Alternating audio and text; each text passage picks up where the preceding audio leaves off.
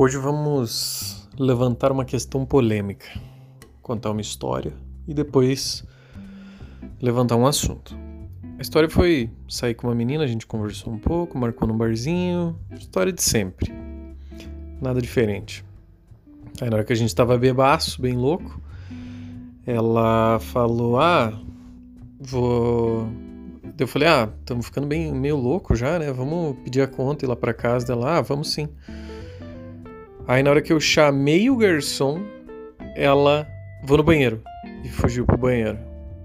Aí o garçom veio dele, é, fugiu, né? Eu falei, fugiu. Eu falei, não, mas ela já volta aí. É, espera um pouquinho. Aí eu paguei minha parte, ele esperou um pouco e ela ficou enrolando no banheiro. É, a meu ver, ela fez de propósito para não pagar a conta, né? Eu pensei em falar para ele não, volta daqui a pouco e cobra a parte dela, porque eu não acho justo, né? E aí essa foi a história, a gente veio para casa e tal. Só que não saí mais com ela porque eu fiquei bem decepcionado com essa atitude dela. E aí eu levanto, a questão, né, sobre pagar a conta. Eu, particularmente, quando eu saio com alguma menina, eu não vejo problema em, em pagar a conta se a menina não trabalha, sabe? É, mas se você sai com uma, com uma menina que trabalha, tem dinheiro para pagar as próprias bebidas, foi no bar, bebeu, né? Se os dois beberam, por que, que os dois não vão pagar? Eu vejo assim.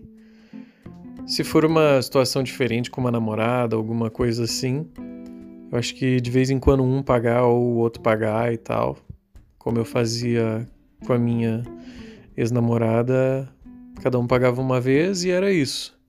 Agora, a pessoa dá o golpe e ir no banheiro na hora de pagar a conta, eu achei bastante deselegante, fiquei bem decepcionado com ela e não chamei ela mais para sair.